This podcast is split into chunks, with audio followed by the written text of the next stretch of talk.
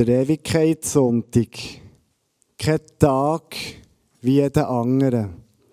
Bevor wir gleich wieder in die Adventszeit und damit in ein neues Kirchenjahr starten, schließen wir mit dem Sonntag, mit dem bedeutenden Sonntag das Jahr ab. Es ist ein Sonntag, wo wir uns erinnern an die Menschen, die von uns haben müssen gehen. Es ist ein Sonntag, wo wir uns erinnern an unsere eigene Sterblichkeit. Aber ist das schon alles gewesen? Beinhaltet der Ewigkeitssonntag nicht auch noch etwas mehr? Der Gerhard Berger, er ist Pastor bei uns. Er wird uns reinnehmen in den Ewigkeitssonntag und uns etwas weiteres weitergeben. Merci.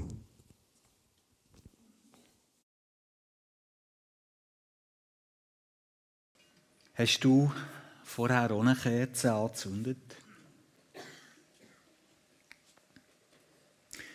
Vielleicht bist du einfach ganz still an deinem Platz gesessen und hast deine Gedanken bei einem Menschen gehabt, wo du hast müssen gehen. Ich habe in diesen Minuten vorher an meinen Vater zurückgedacht. Morgen, genau morgen, ist es 45 Jahre seit er als junger Mann bei einem Arbeitsunfall sein Leben verloren hat. Mir ist dabei durch, den, durch den Kopf geschossen, ob das Sterben jetzt ein Drama ist oder ob es als Erlösung erlebt wird. Zurück bleibt, glaube ich, immer ein Schmerz und eine Lücke. Wir werden als Menschen immer wieder zurückgeworfen auf die Tatsache, dass der Tod eine unerbittliche Trennlinie ist und ein Find, wo wir hier auf der Erde nicht werden können besiegen. Und darum berührt der letzte Tag vom Kirchenjahr den Verlustschmerz und fragt gleichzeitig, wo finden wir Trost? Wo können wir Hoffnung schöpfen? In meiner Predigt heute möchte ich euch auf einen Spaziergang mitnehmen. Und zwar auf einen Spaziergang durch die letzten zwei Kapitel der Bibel, durch das Buch der Offenbarung. Wir wollen auf diesem Spaziergang genau heranschauen, was es dort zu entdecken gibt. Und ich kann euch sagen, und ich glaube das, geht fest, das wird spannend. Wenn wir in diesen Text von der Offenbarung eintauchen, dann müssen wir uns zuerst ganz kurz ein paar Sachen über die Situation und über die Umstände und über den Hintergrund von diesem Bibelbuch Gedanken machen. Das hilft uns beim Verstehen. Etwa 90 nach Christus ist das römische Imperium in vollem Glanz. Die Kaiser zu Rom haben sich selber für göttlich gehalten und für göttlich erklärt und haben gedacht, dass ihr Reich ein tausendjähriges Friedensreich sei. Doch die Vision vom Friedensreich hat nicht auf Liebe gegründet, sondern auf Gewalt und ist mit Unmengen von Blut teuer erkauft Das Volk der Christen, überall in diesem ganzen römischen Reich, hat ganz besonders gelitten in dieser Zeit weil ihr Gott nicht der Kaiser war und weil sie sich öffentlich zu einem anderen König und zu einem anderen Friedensreich haben bekennt, sie sind zunehmend unter grossen Druck gekommen. Sie sind verfolgt worden. Sie haben alle Grausamkeiten von jeder Art müssen über sich ergehen Und nicht selten hat das Leben von einem Nachfolger von Jesus, von einem König Jesus-Nachfolger in dieser Zeit mit dem Märtyrertod geendet. Und mit in die schwere Zeit hinein schenkt Gott dem Johannes einen Blick in Gottes Realität. Er hat so niederschreiben, was er dort hat gesehen für das Gemeinschaft der Gläubigen kann einordnen was sie gegenwärtig erlebt. Dass sie kann sehen was passiert. Und dass sie daraus Trost und Hoffnung schöpfen können. Dann wollen wir loslassen und einsteigen in den Text. Offenbarung 21, Vers 1. Dort steht, dann sah ich einen neuen Himmel und eine neue Erde. Denn der erste Himmel und die erste Erde waren vergangen und auch das Meer existierte nicht mehr. Der Text fängt an mit einem Dann. Das bedeutet, dass der Text an eine Story anknüpft, die gerade erzählt worden. Um was ist es in den ersten 20 Kapiteln von diesem Buch gegangen? Hier eine ganz grobe rote Linie. Wir vernehmen in diesen ersten Kapiteln vom Offenbarungsbuch von einem epischen, von einem kosmischen Kampf, der tobt in den unsichtbaren Dimensionen zwischen Gott und seinen Engeln und seinem Todfind, dem Teufel und seinem Dämonenherr. Der Satan, so können wir dort lesen, wütet in seinem Hass gegen Gott und er versucht, alles zu zerstören, was Gott liebt und was er geschaffen hat. Und dieser Kampf in den unsichtbaren Dimensionen wirkt sich aus auf diese Welt. Wir können davon lesen und davon hören, dass der Teufel, der, der als Lügner und Betrüger vor allem Anfang an bezeichnet wird, immer wieder Sinn gelingt, Menschen zu, instrument zu instrumentalisieren, Herrscher zu instrumentalisieren, ja ganze Völker einzuspannen für sein Zerstörungswerk dass das Blut fließen kann und Gottes gute Welt kann unter Druck kommen. Die meisten Christen von denen haben die Bilder verstanden. Ihnen war klar, dass das römische Imperium sich vom Satan hat als Instrument von der Zerstörung brauchen Und Christen zu jeder Zeit haben die Bilder geholfen, dass sie einordnen konnten, was passiert und was geschieht. Und es hat ihnen auch helfen dass sie all die Sachen, die ihnen passiert haben, besser einordnen konnten und dass sie Trost und Hoffnung schöpfen Und schließlich ist dann die Bibel redet vom grossen Tag das Mass voll gewesen. Und das Böse hat sich vollständig austobt. Und darum ist es am Ende der Zeit von Gott gerichtet und ausgelöscht worden. An diesem grossen Tag passiert dort die Auferstehung.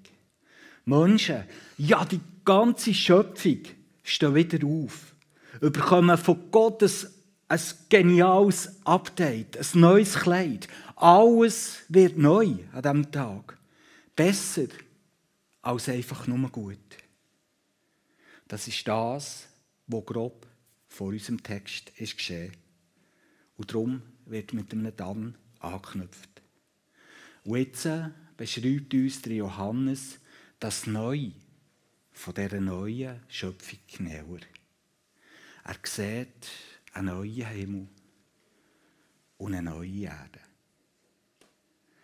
Der Bereich, wo die Menschen daheim sind, ist neu gemacht. Aber das Neue ist und bleibt, und das ist mir wichtig, heute Morgen festzuhalten, das Neue ist und bleibt eine Erde. Eine Erde ohne Klimakrise zwar, und auch eine Erde ohne offene Wunden von der Zerstörung. Ein wunderbarer Ort für Gottes Geschöpf zum Leben. Ein perfekter Ort von der Schönheit und von der Freude. Es ist eben nicht so, wie viele glauben, dass Erde am Ende doch nicht so ganz ein gelungenes Projekt von Gott ist. Und dass es darum am Schluss wieder einstampft, so wie es vielleicht ein Töpfer mit einem Gefäß macht, das ihm nicht ganz gelungen ist. Nein. Unsere Erde ist sehr gut gelungen. Das hat Gott über diese Schöpfung ganz am Anfang gesagt und das hat er nie widerrufen. Die Erde ist ihm wunderbar gelungen. Aber sie ist verwundet worden. Und sie muss genau gleich wie Geschöpf gerettet und geheilt werden. Und das passiert an diesem grossen Tag. Wir müssen als Nachfolger von Jesus die wunderbare Botschaft, die die Bibel uns erzählt, nicht weniger gut machen, als sie tatsächlich ist. Unsere Zukunft als Menschen liegt nicht irgendwo in einer geistlichen, körperlosen Welt, als ein geistliches und körperloses Wesen. Nein. Unsere Träume, die wir uns nur ausmalen von dem, was nach dem Tod sein könnte, werden wahr. Sie werden sogar noch besser. Unsere Zukunft liegt auf einer materiellen Erde als körperliche Menschen, Freunde. Und Verstehung ist der Kern der christlichen Botschaft. Sie ist wichtig und macht alles viel besser, als dass wir es uns jemals denken könnten. Es mag vielleicht erstaunen, dass auch der Bereich von Gott, der Himmel, ein Update braucht und neu gemacht wird. Wieso das? Wieso das? Antwort bekommen wir im zweiten Teil von dem Vers. Es heißt da, dass das Meer nicht mehr existiert. Was hat das zu bedeuten? Ich nehme an, die allermeisten von euch sind schon mal am Ufer von einem Meer gestanden. Das ist wunderschön und eindrücklich. Vielleicht seid ihr aber auch schon am Meeresrand gestanden, wenn es so richtig hat tobt. Wenn die Wellen grösser sind als wir selber, haushoch sind worden. Und wenn das so ist, dann haben wir vielleicht etwas von dem gespürt, was für eine Gewalt und was für eine Zerstörungskraft das Meer auch hat. In der Offenbarung, wie auch in der ganzen Bibel, steht das Meer für die dunkle, für die chaotische und für die böse Macht. Die Macht, wo Gottes Plan und Gottes Volk bedroht. Aus dem Meer steigt in der Offenbarung auch all die Monster, die sich für ihr Zerstörungswerk auf der Welt aufmachen. Wir lesen davon, dass in der unsichtbaren Welt Kämpfe toben. Der Satan auch das hören wir aus der Bibel, hat Zutritt vor den Thron von Gott und verklagt die Menschen. Im Thronsaal können wir lesen, auch in der Offenbarung, hat es auch ein Meer. Es dient zur Erinnerung in Gottes Gegenwart an die Zerstörungskraft vom Bösen, wo vor Gott immer präsent ist. Liebe Freunde, das Böse ist viel zu größere Problem als wir viel glauben. Und darum wird es und muss am Ende gerichtet werden. Und darum ist es gut, dass uns die Bibel erzählt, dass es am Schluss nicht mehr existiert. Und darum braucht auch der himmlische Bereich ein Update. Das Böse also. Wenn ich jetzt als Pastor so sagen welche Fragen, dass mir von Menschen am meisten gestellt werden, dann sind das die.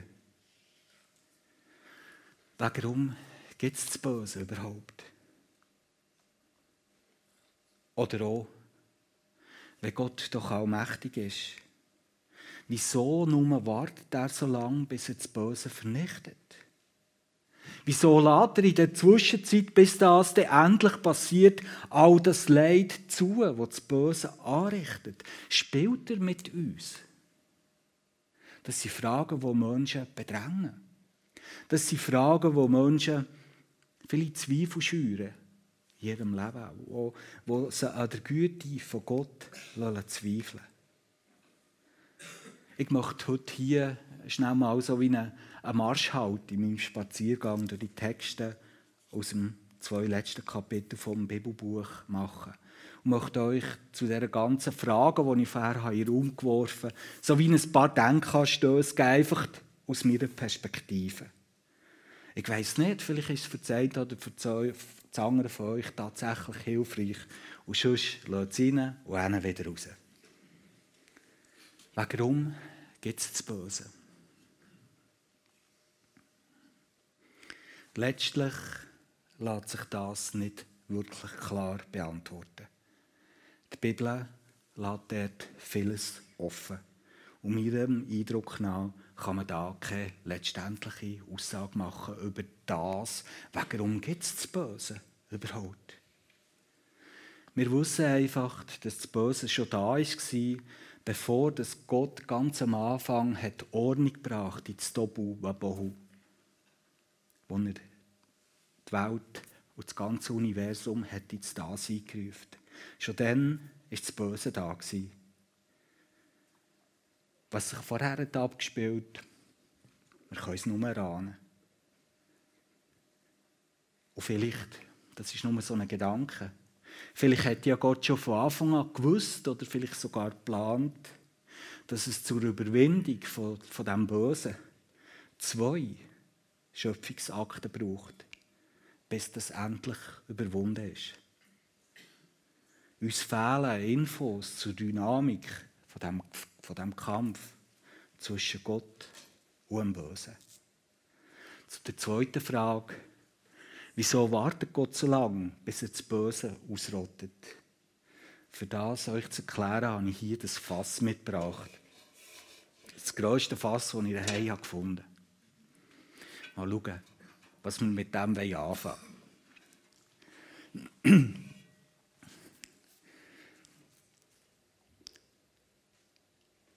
Das Fass steht jetzt in meinen Gedanken für das Böse. Darum habe ich es so gross gewählt wie möglich. Weil ich glaube, es ist so gross. Grosser als wir denken. Die zwei anderen Gefäße, die der Aaron mir hier hergestellt hat, das steht symbolisch für Böses, wo das Böse geschehen Weil wir haben es vorher schon gehört, Vielfach tut das böse Menschen, Herrscher, ganze Völker dazu anstiften, am Bösen wirklich Raum zu geben in unserer Schöpfung. Und immer, wenn das passiert, jeden Tag, seit es die Schöpfung gibt, füllt sich das Fass ein bisschen mehr. Mal ein bisschen weniger, mal ein bisschen mehr und immer ein bisschen mehr über all die Wochen, über all die Jahre, über all die Jahrhunderte und Jahrtausende füllt sich das Fass immer wie mehr. Und vielleicht so in Momenten, wie wir gerade jetzt erleben, wo so viel, unendlich viel Grausamkeit gerade jetzt auf dieser Welt passiert, gibt es vielleicht sogar einen größeren Gutsch in das Fass. Ich glaube, dass der grosse Tag von Gott dann kommt, wenn das Fass voll ist. Wenn das Böse seine hässliche Fratze in all ihren Facetten und in allen ihren Ausprägungen ganz hat gezeigt. Dann, wenn das Fass wirklich voll ist, dann ist fertig. Dann fährt der grosse Tag von Gott an. Aber bis dann ist es noch nicht Zeit.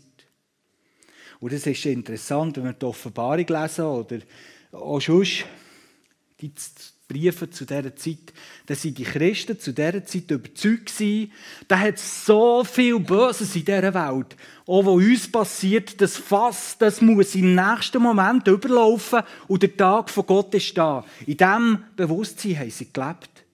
Und fast jede Generation bis zu uns hat genau das Gleiche gesagt. Es kann doch nicht mehr sein, dass das Böse noch böser ist. Es kann doch nicht sein, dass das Fass nicht endlich überläuft. Schau mal, was passiert. Aber scheinbar ist es noch immer nicht voll.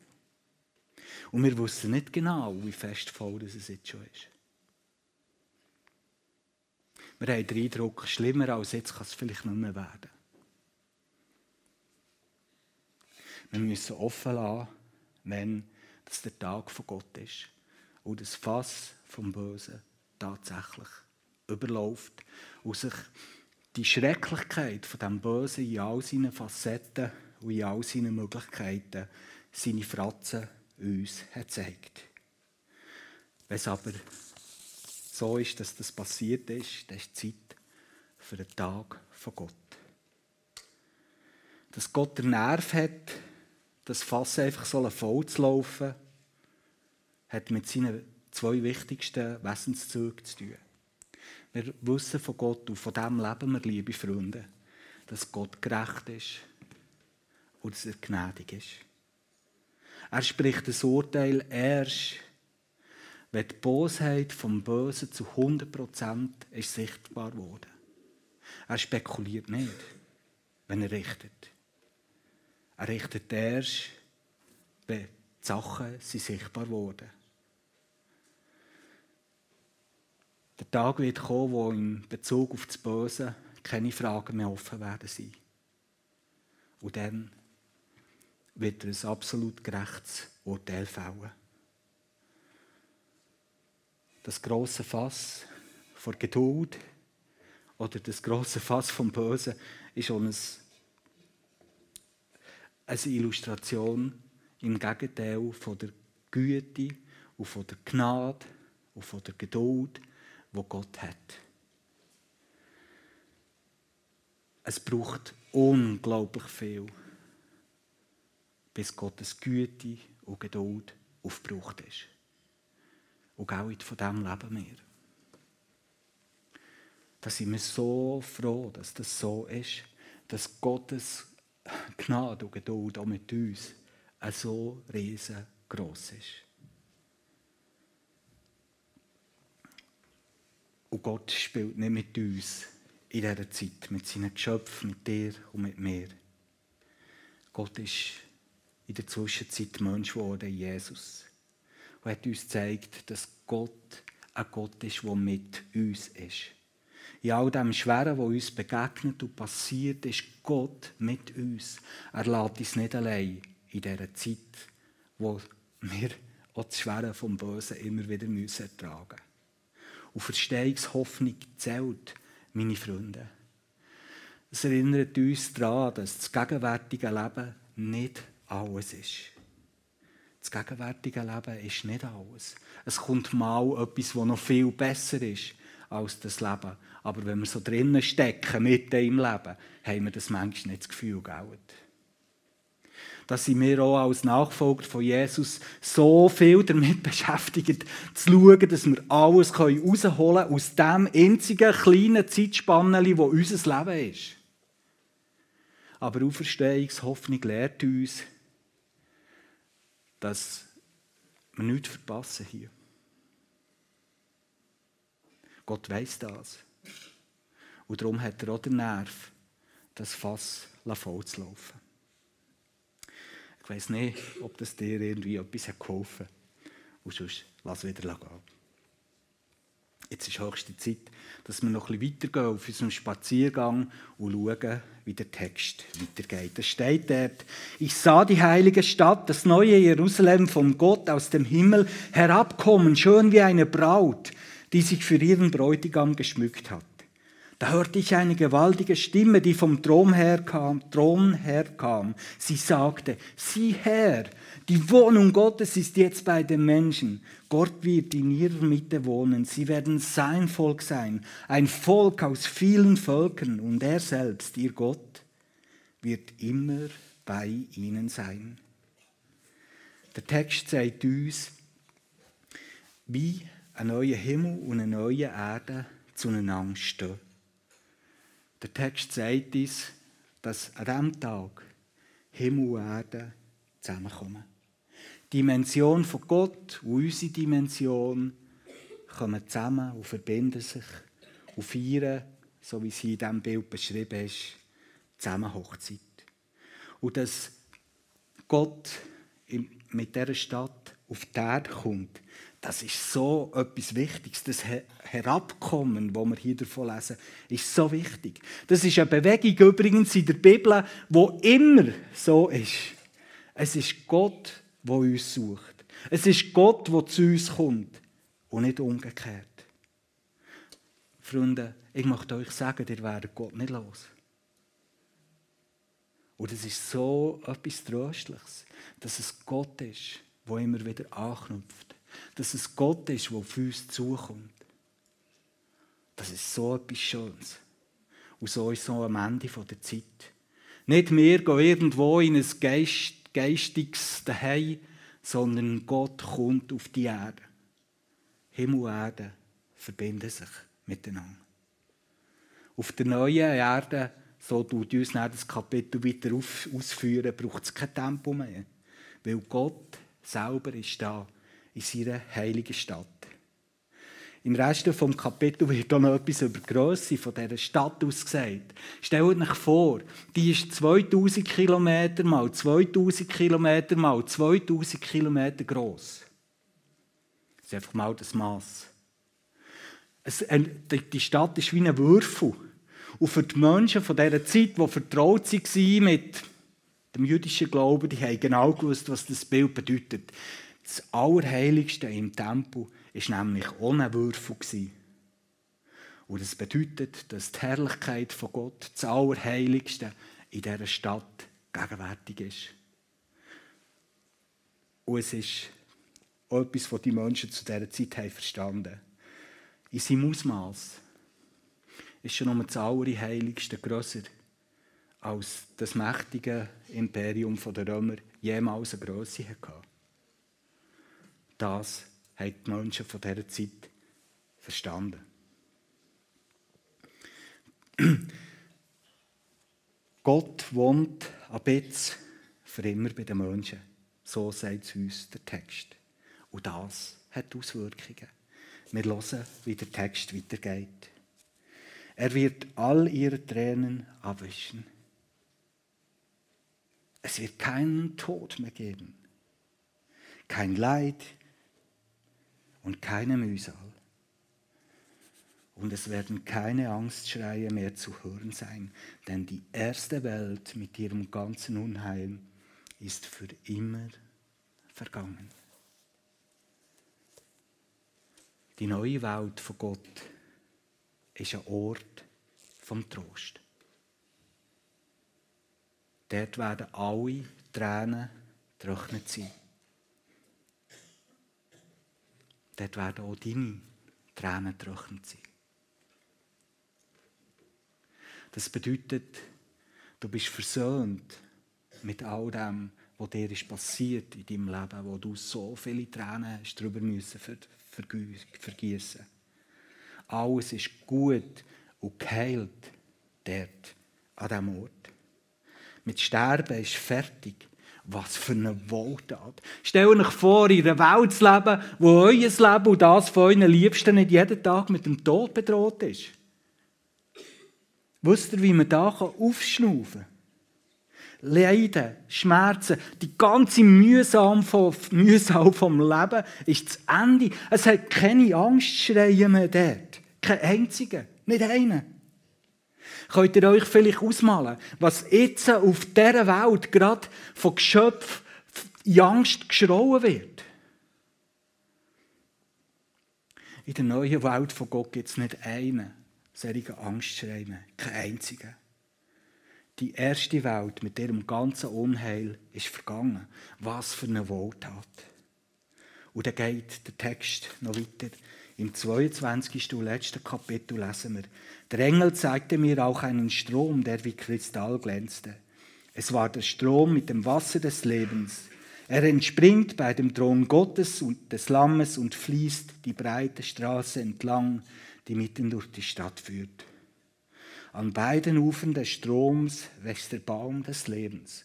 Zwölfmal im Jahr trägt er Früchte, so dass er jeden Monat abgeerntet werden kann und seine Blätter bringen den Völkern Heilung.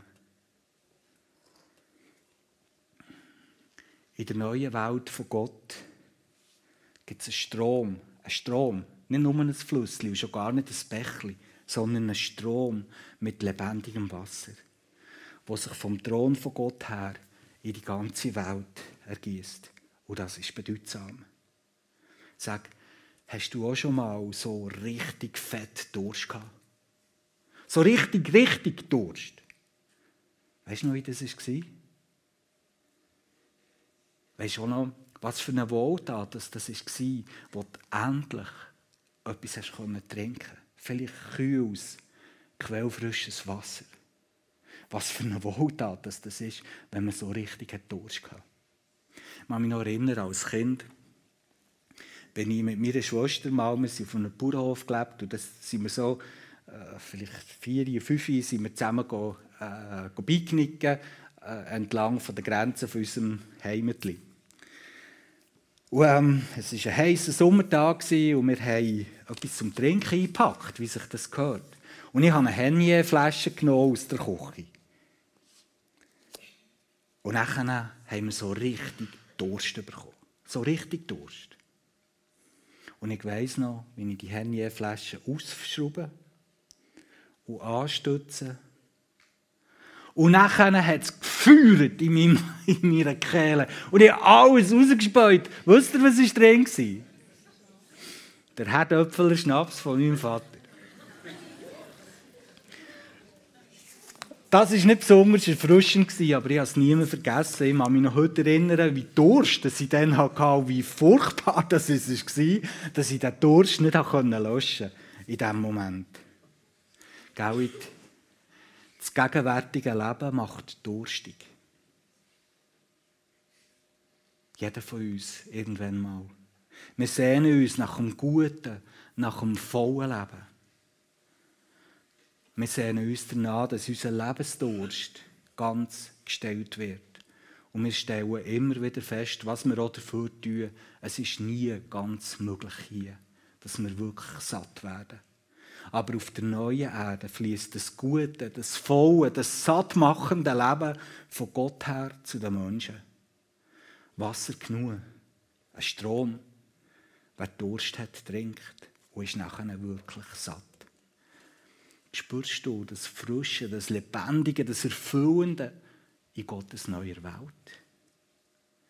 Dort ist und bleibt das Leben ein Fest.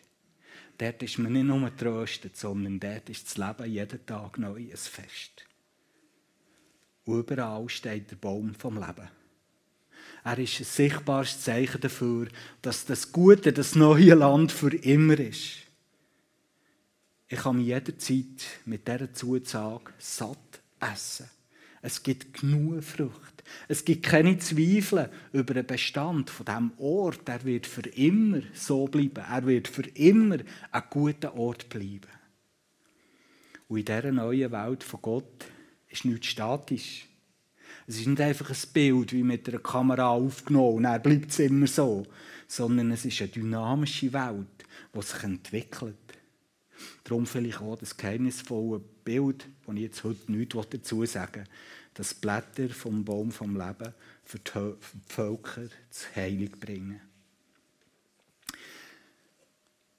Das ist das Bild, das uns gemalt wird. Wir können jetzt sagen, alles gut und recht, aber es hat das mit mir und meinem Leben hier und heute zu tun. Ich glaube, zuerst mal ist einfach das Wissen tröstlich. Das Wissen, dass die Liebsten, die wir haben müssen loslassen dass, oder auch die Tatsache, dass wir eines Tages auch werden sterben, dass, wenn wir die Botschaft von diesen zwei Kapiteln lesen, Sterben mehr davon hat, aufzuwachen, als einzuschlafen. Sterben hat mehr damit zu tun, mit Aufwachen. Richtig aufwachen, als mit Einschlafen. Mein Vater ist nicht einfach von diesem Baumstamm erschlagen worden. Er ist in dem Moment zu mehr Leben aufgewacht. Zu mehr Leben, als wir uns jemals vorstellen können. Und ich finde, das ist tröstlich. Zum anderen wollen wir jetzt zum Schluss noch ein Wort von Jesus hören. Im Johannesevangelium Kapitel 7 sagt Jesus zu seinen Zuhörern, wer durstig ist, soll zu mir kommen und trinken. Wer an mich glaubt, wird erfahren, was die Heilige Schrift sagt. Von seinem Innen wird lebensspendendes Wasser ausgehen wie ein starker Strom. Damit meinte er den Heiligen Geist den alle bekommen würden, die an Jesus glauben. es gibt schon jetzt, liebe Freunde, Wasser vom Leben zum Trinken. Wer Lebensdurst hat, der kann und darf und soll zu Jesus kommen und trinken. Sag, hast du heute Morgen vielleicht unglaublich Durst? So richtig, richtigen Lebensdurst? Jesus sagt dir heute, komm zu mir. Öffne dein Herz. Lass der Heilige Geist neu oder vielleicht auch zum ersten Mal in deinem Leben so richtig einkehren. Er will dir frischen, er will dir satt machen. Das Versprechen von Jesus steht heute in diesem Raum. Stell dir vor, wie herrlich ist das. Wenn du glaubst, wenn du dich für den Heiligen Geist öffnest, dann kannst du selber für andere zum einem Lebensspender und zum einem Durstlöscher werden. Das gibt unserem Leben Wert. Das gibt unserem Leben Sinn. Und das gibt unserem Leben Bedeutung. Ich möchte die Zeit der Predigt heute mit einer besonderen Zeit abschließen. Vielleicht ist sie ein bisschen spurig. Aber die, die das nicht so gerne haben, können sich vielleicht gleich mal überwinden, einfach da dabei zu sein. Wir hören jetzt zusammen ein bisschen Musik. Und wenn du das möchtest, dann mach es doch so wie ich. Mach einfach deine Augen zu, streck deine Hände vor, raus auf, als Zeichen, dass du möchtest empfangen. Und dann wollen wir hier ganz in der Stille einfach dafür beten, dass Gott uns Lebenswasser schenkt. Dass er unseren Durst stellt. Dass sein Heiliger Geist uns erfüllt. Vielleicht kannst du in dieser Zeit an deinem Atem nachher spüren. Im Hebräischen heißt Geist von Gott Ruach. Atem. Etwas, was wir bei jedem Atemzug spüren, dass der Heilige Geist da ist. Nimm dir die Zeit, öffne deine Hände. Trink Wasser vom Leben.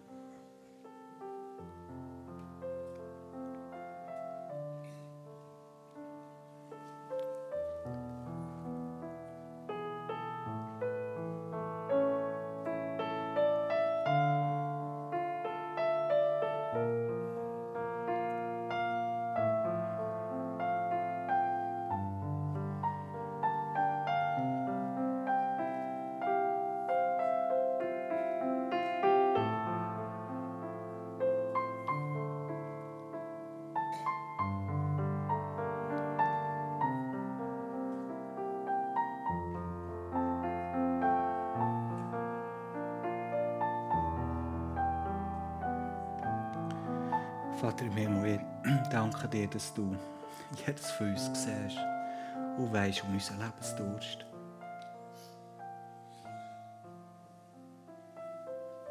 Ich bitte dir, dass du unseren Wunsch erfüllst und dass du kommst und der Durst löschst.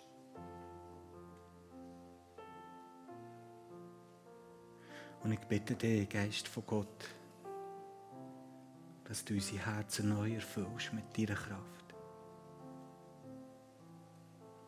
Mit deinem Trost, mit deinem Frieden, mit Heilung, mit neuem Mut.